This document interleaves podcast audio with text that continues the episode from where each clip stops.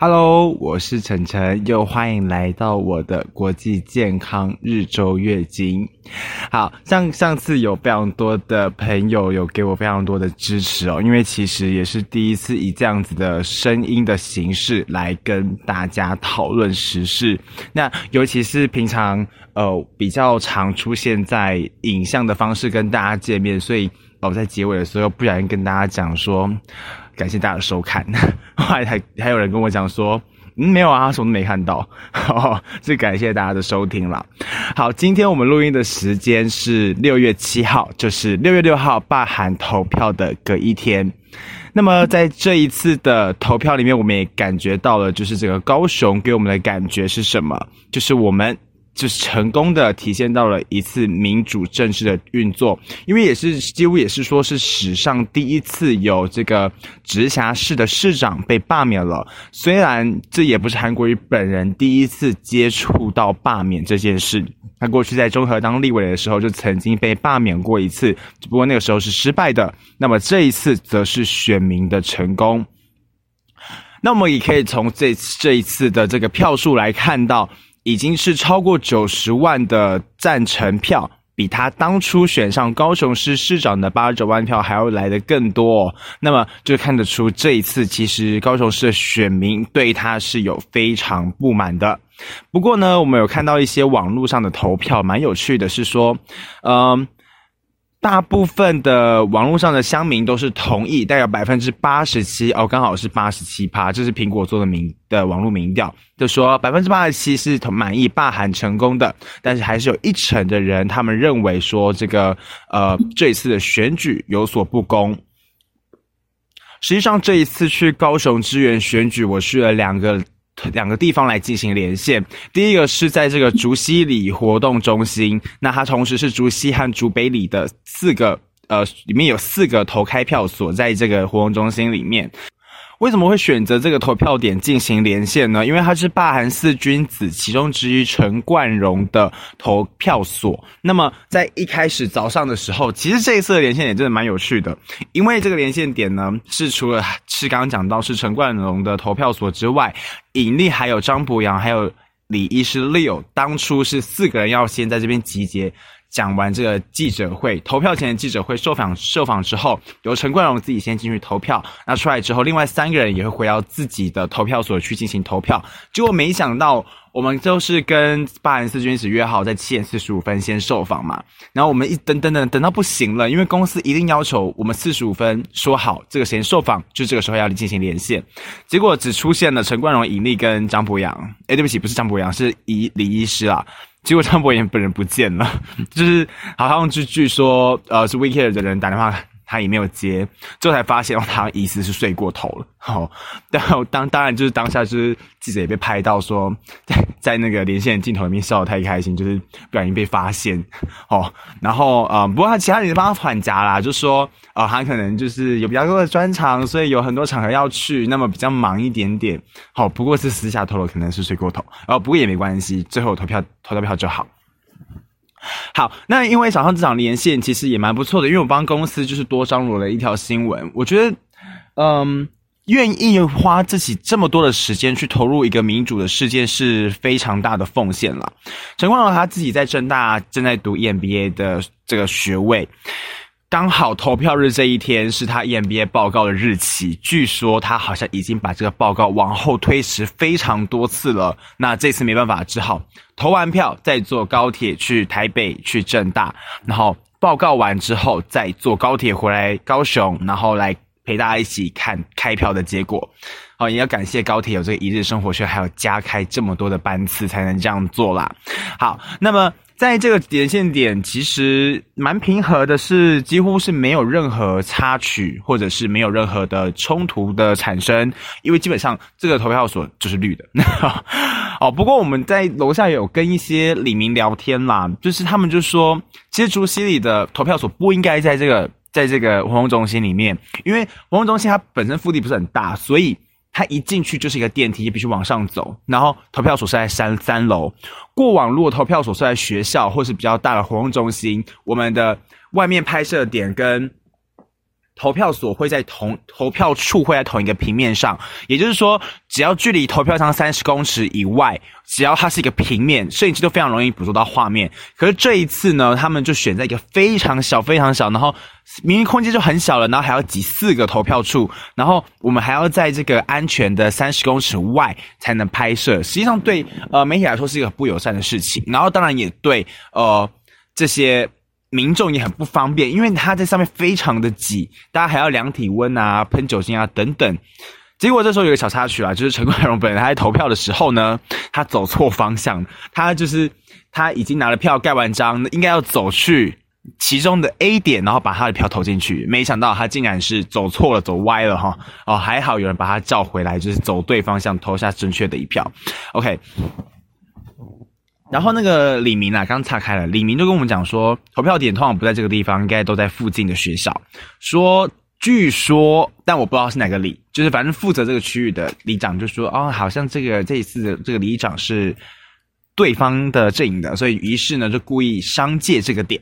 好、哦，然后那个外面的那个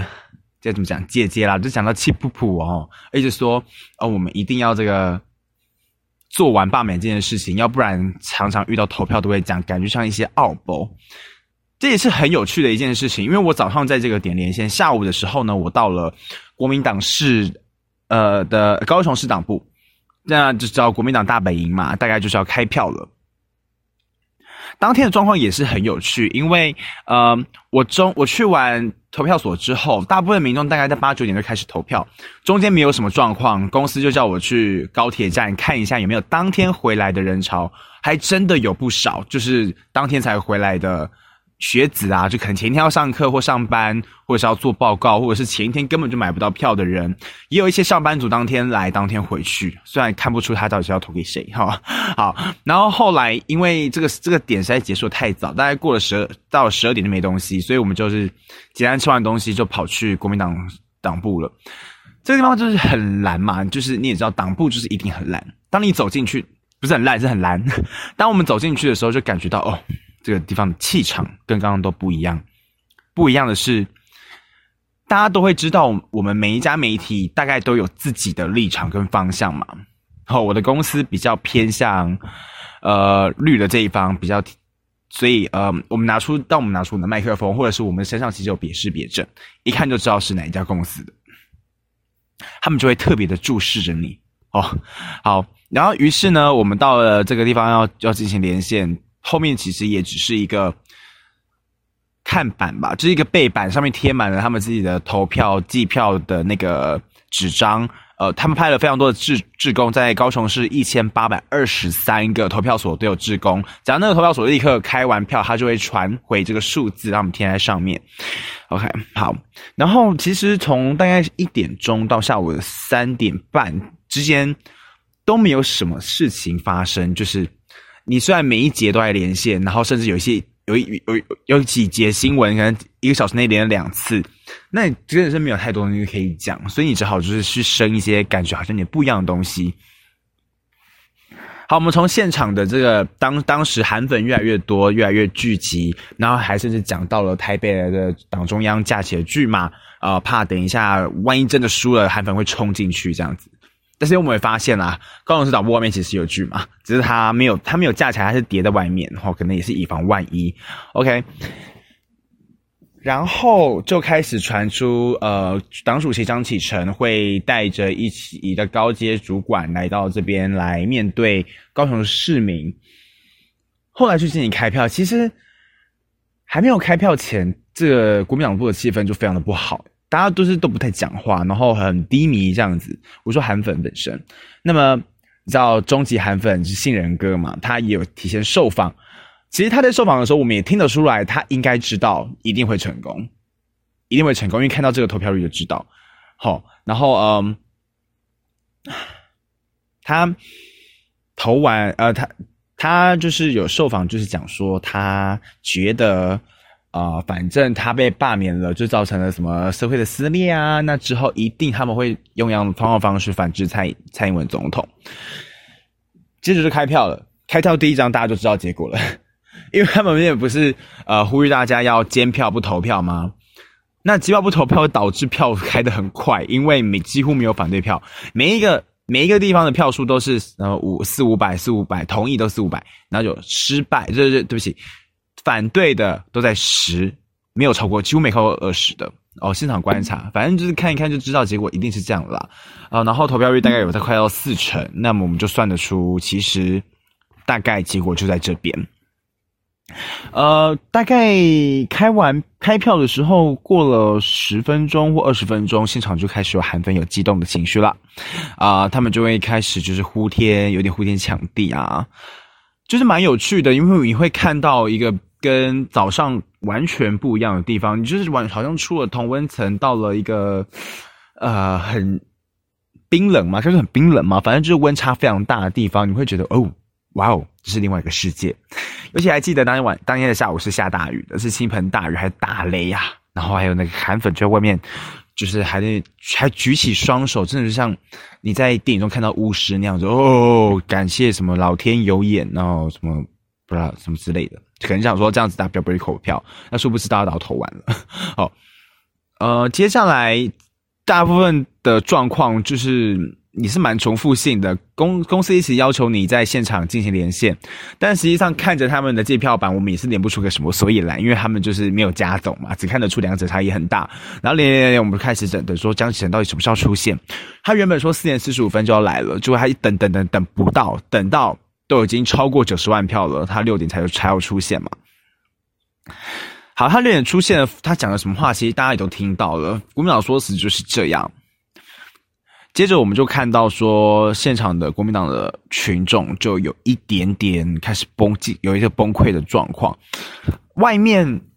因为记者都在里里外外这样跑来跑去，我们怕有一些人来了，我们没拍到。像那时候周奇伟有来，然后还有一些呃其他的中常委都有来。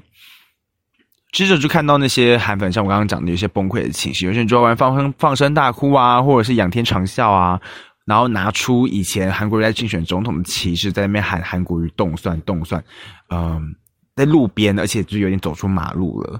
哦，那现场其实有蛮多警力在戒备的，就看起来这个画面也是蛮特别的啦。接着就是刚刚讲到有一些韩粉啊，就是妈妈级的，可能就是在那边哭喊，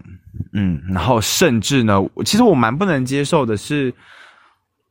要说不能接受吗？还是我不认同的是他。有一有一个女的，她指着另外有台的女记者在飙骂，就说：“哦，都是你们在这样子乱报道，然后导致就是带什么风向啊，然后就是被蔡英文控制啊，于是所以罢韩才会成功。” 就我觉得蛮典型的，因为大概就是就我个人意见，没有代表任何公司的立场啊。如果你听了韩国瑜他这个被罢免之后的这个演讲的说辞，也听得出来，他的遗憾就是高雄市民不了解他，没有发现他好的地方，感觉比较像是别人对不起他，或者是别人在陷害他。我们听起来比较像西进这个这个方向啦，但是我不知道大家怎么想，但我我觉得我听起来是这个感觉。那那么韩粉是他的支持者，确实在我的眼中，他们就是有一样的表现。哦，好，接下来。这个韩粉也是就不断的指着特定媒体的记者在彪骂、彪骂等等这些，反正这些全部都被拍下来了，啊、然后就开始有人喊说：“哦，要罢免蔡英文啊，不啦不啦不啦。”其实会发现这是一个演进的过程哦。他们一开始都在国民党党部里面表示的非常的支持国民党以及支持韩国瑜，紧接着呢，他们就到了一个比较高涨的情势，更加的负面跟愤怒，他会开始。去怪东怪西，怪媒体，怪记者，怪天气，怪呃，怪政府或怪警察等等，都可以怪。然后呢，接下来没有对，我是蛮令我出乎意料之外的是，他下一个，他下一步现在是开始怪国民党。他们就说是国民党太软弱了，所以韩国瑜才会被罢免成功。还有人在外面说，这国民党根本就已经是被小绿绿给渗透了，所以国民党不可信。他们只相信韩国瑜的这个人，然后他们就是拿出了不知道从立刻从哪边变出了一些布条啊、布幔跟跟旗帜，就开始在现场举行另外一个抗议，变成有点在抗议国民党。这是蛮特别的是，是因为这个人的角色，不觉得他在呃，可能在四个小时内他的变化是非常大的，从支持者到国民党，国民党支持者到国民党的反对者，这个中间到底要怎么走，才 才会走得这么迅速？也许是他们认真的把韩国瑜当成他们心目中的一个偶像，他们的一种支柱，所以。当他垮台的时候，他会为了他去跟世界对抗，或者是对他以为的这个外界他的敌者敌人对抗。那么实际上，我们看到国民那个呃韩国瑜还是国民党的嘛，他还是遵照就是国民党的一些指示啊。好，所以我，韩韩国瑜本人并没有反对国民党，但他的群众反而是这样做，这也是一个蛮特别的现象。嗯。如果没有在现场，你会不会感觉到这个反差有到底有多大？在四个小时内，就是会发现，诶，原来人的转变也可以这么的快，而且他可以为了一个人，这个人老实说，你你你你说他真的很熟吗？实际上，他不过对韩国人来说，可能就只是一个支持者，可能说不上几句话，